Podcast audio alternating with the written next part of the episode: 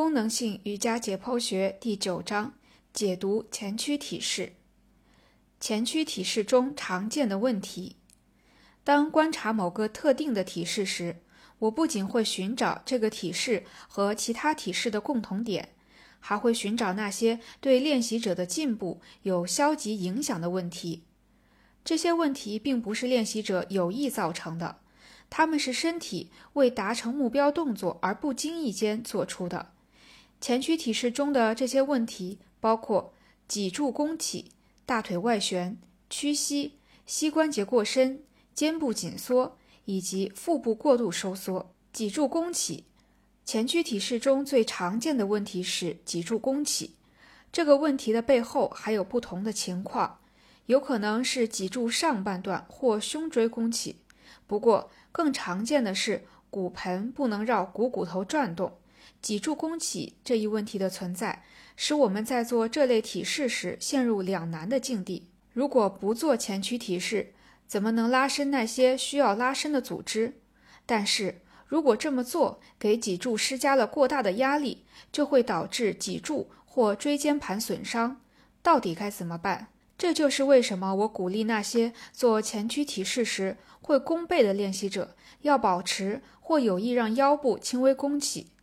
他们不一定要做到使我能看出腰部弓起的程度，只要努力尝试减少腰部屈曲的幅度，就足以让情况开始改变。这个方法可以帮助练习者安全地拉伸腘绳肌，同时逐渐过渡到平背前屈体式。大腿外旋，在做深入的前屈体式时，大腿会本能的外旋，以避免腘绳肌产生笔直的张力线。也就是说，如果大腿是伸直的，那么腘绳肌产生的张力作用就更强；如果双腿发生了外旋，张力作用就会减弱。在大腿外旋的同时，膝关节常常会稍稍屈曲。上述问题反映了身体在遇到极限时会如何应对。在身体前屈时，我们会对股骨头施加压力，压力过大就会导致股骨外旋。为了纠正这个问题，我们需要朝反方向运动，即让大腿内旋。最简单的方法是利用内收肌，它们也是髋屈肌。只要把双腿往一块挤，就能帮助减小双腿外旋的程度，并有助于腿和骨盆都保持正确的朝向。屈膝，有一些原因可以解释做前屈体式时为什么会屈膝。屈膝可以让我们坐直。还能减小腘绳肌对坐骨的拉力，从而使骨盆可以移动到更为中立的位置。不过，这么做有一个缺点，要记住，做前屈体式的目的之一是为了拉伸腘绳肌，而当我们屈膝时，腘绳肌拉伸的幅度就会减小。那么，我们应该如何把握这两者的平衡呢？我总是告诉练习者，如果他们在练习某一个体式时需要屈膝，前提是在没有受伤的情况下。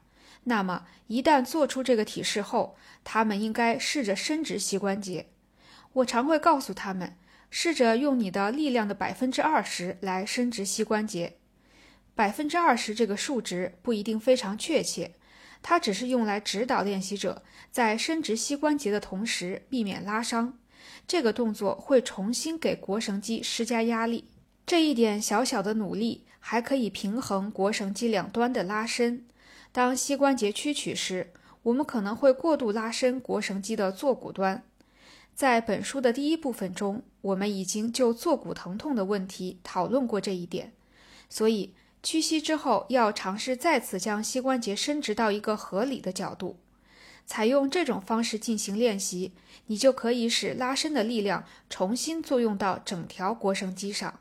膝关节过伸，膝关节过伸是一种遗传问题。与构成膝关节的骨骼端的形状有关。由于过深发生在骨骼层面，所以要从解剖结构上改变这一情况很困难。我们真正需要去做的是通过后天训练来避免膝关节过深的程度加重。我们需要建立新的动作模式，以避免膝关节出现长期性损伤。如果只存在轻度的膝关节过深，通常无需担忧。除非膝关节同时存在功能障碍或损伤，我更关注膝盖严重过深的人群。严重的膝盖过深还可能导致一些别的问题，软骨可能会发生不均匀磨损，后交叉韧带可能会被过度拉伸，从而导致过深幅度加大。腘绳肌和腓肠肌的肌腱也可能会被过度拉伸。最简单的解决方法是保持膝关节微曲，这可以解除过伸状态，并重塑肌肉适度伸展膝关节的能力。有意识地保持膝关节的微曲状态，并长期坚持下去，膝关节会习惯于这种状态，这种调整就会成为自发的。肩部紧缩。在前屈体式中，我们常常习惯用手臂抓住某些物体，比如脚、小腿等。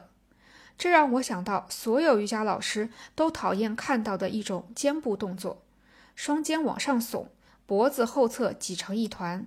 这个动作的出现告诉我，练习者在前屈时过于依赖手臂的力量。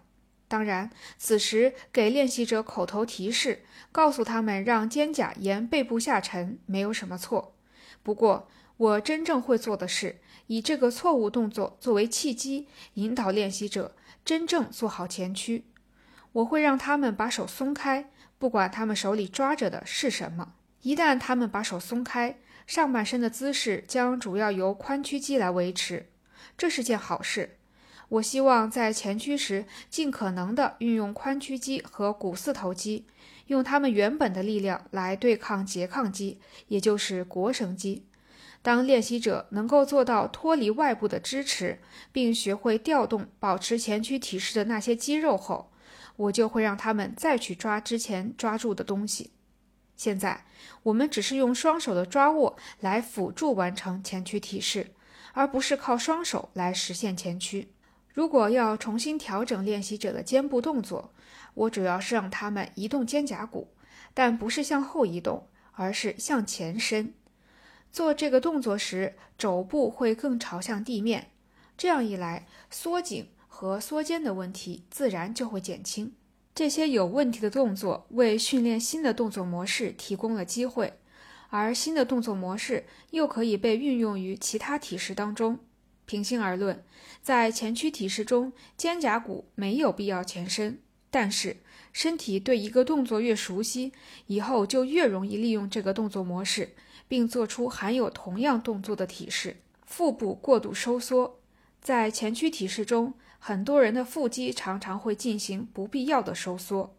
腹肌收缩可以产生两个效果：保持躯干的稳定，以及增大脊柱的屈曲幅度。腹肌的收缩往往和腘绳肌的紧张有关。腘绳肌紧张时会牵拉骨盆，使之后倾，于是脊柱会连同骨盆一起向后移动。为了不让自己向后倒，练习者便会不自觉地收缩腹肌以稳定躯干。腹肌的收缩还会导致腰部腰椎弓起。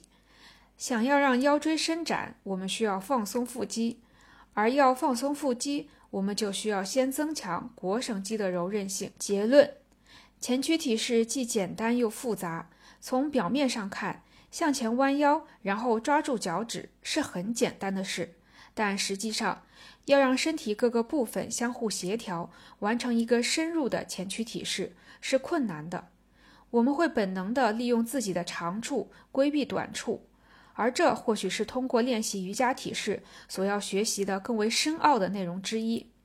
我们要做的是尽可能提高身体的平衡性，并且相信这同时还会影响到我们的思维与其他习惯。要想在前屈体式中实现平衡，就要关注自己规避利用的解剖学部位，重塑这些部位的动作模式。这些小小的改变将助你完成一个简单而漂亮的前驱体式。